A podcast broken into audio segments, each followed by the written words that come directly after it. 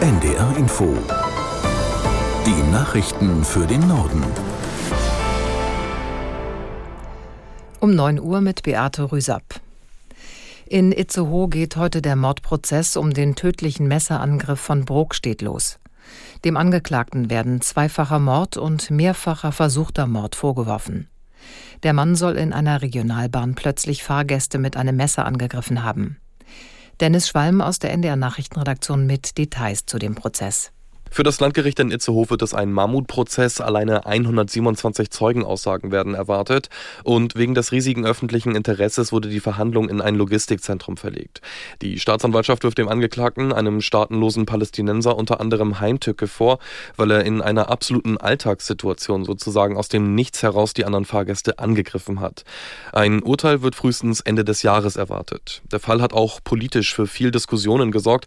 Dabei ging es unter anderem um die Zusammenarbeit der Behörden. Denn der Angeklagte war kurz vor der Tat in Brokstedt erst aus der Untersuchungshaft in Hamburg entlassen worden und soll auch schon vorher in Nordrhein-Westfalen straffällig geworden sein. Die USA plant offenbar die Lieferung von Streumunition an die Ukraine. Das berichten mehrere US-Medien unter Berufung auf nicht namentlich genannte Regierungsquellen. Aus der NDR Nachrichtenredaktion Amir Brecht. Er habe heute nichts Konkretes zu verkünden, teilte Pentagon-Sprecher Ryder gestern mit, stritt die Pläne aber auch nicht ab. Sollte die US-Regierung wirklich Streumunition liefern, wäre es eine sehr umstrittene Entscheidung. Als Streumunition werden Raketen und Bomben bezeichnet, die in der Luft über dem Ziel zerbersten und viele kleine Sprengkörper verstreuen oder freigeben. Der Munitionstyp wird kritisiert, weil es häufig vorkommt, dass die Sprengkörper nicht detonieren und dadurch als Blindgänger die Bevölkerung gefährden. Genau aus diesem Grund haben Deutschland und viele andere Staaten einen Vertrag zur Ächtung von Streumunition unterzeichnet. Die Zahl der Toten nach dem Raketenangriff auf die westukrainische Stadt Lviv ist weiter gestiegen. Heute früh wurde als zehntes Todesopfer die Leiche einer Frau aus den Trümmern eines Wohnhauses geborgen.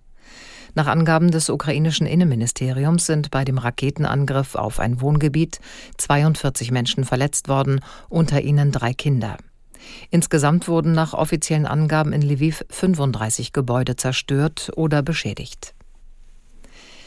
Der Bundesrat will heute das neue Fachkräfteeinwanderungsgesetz abschließend beraten. Es sieht ein Punktesystem ähnlich wie in Kanada vor.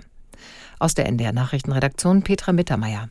Zu den Auswahlkriterien für arbeitswillige Einwanderer gehören Sprachkenntnisse, Berufserfahrung, Alter und Deutschlandbezug. IT-Fachkräfte, die besonders dringend gesucht werden, sollen auch dann kommen dürfen, wenn sie zwar keinen Hochschulabschluss, aber bestimmte Qualifikationen haben. In seiner letzten Sitzung vor der Sommerpause will sich der Bundesrat außerdem mit einem Gesetz von Bundesgesundheitsminister Lauterbach befassen, das helfen soll, Lieferengpässe besonders für Kindermedikamente zu verhindern. Geschaffen werden soll auch eine dauerhafte Möglichkeit zu Krankschreibungen per Telefon, ähnlich wie in der Corona-Krise. Gesundheitsminister Lauterbach plant ein Rauchverbot in Autos, wenn Minderjährige oder Schwangere mitfahren. Das steht laut Redaktionsnetzwerk Deutschland im Gesetzentwurf zur Cannabis-Legalisierung, mit dem auch der Nichtraucherschutz verbessert werden soll. Aus der NDR Nachrichtenredaktion Johannes Trann. Organisationen wie die Kindernothilfe warnen schon lange, beim Rauchen im Auto breiten sich viele giftige Partikel auf wenig Raum aus. Das sei besonders für Kinder und Schwangere gefährlich. Die will Gesundheitsminister Lauterbach jetzt besser schützen, berichtet das Redaktionsnetzwerk Deutschland. Es beruft sich dabei auf einen Referentenentwurf aus Lauterbachs Ministerium. Zur Begründung heißt es darin, Ungeborene und Minderjährige könnten sich im Auto dem Passivrauchen nicht entziehen und seien besonders gefährdet. In vielen anderen europäischen Ländern ist das Rauchen im Auto schon verboten, wenn Kinder dabei sind. Zum Beispiel in Österreich, Italien und Frankreich. Heute wird ein Beschluss zum Klimaschutz in der weltweiten Schifffahrt erwartet. Seit Montag berät in London der Umweltausschuss der Internationalen Schiffsorganisation IMO über schärfere Regeln. Bisher ist geplant, die Treibhausgasemissionen im Schiffsverkehr bis zum Jahr 2050 im Vergleich zu 2008 um mindestens 50 Prozent zu senken. Ein strengerer Kurs wird bisher nach Einschätzung des Deutschen Werftenverbandes unter anderem von den Mineralöl produzierenden Staaten blockiert. Der internationale Schiffsverkehr ist für ungefähr drei Prozent der weltweiten Emissionen von Treibhausgasen verantwortlich. Soweit die Meldungen.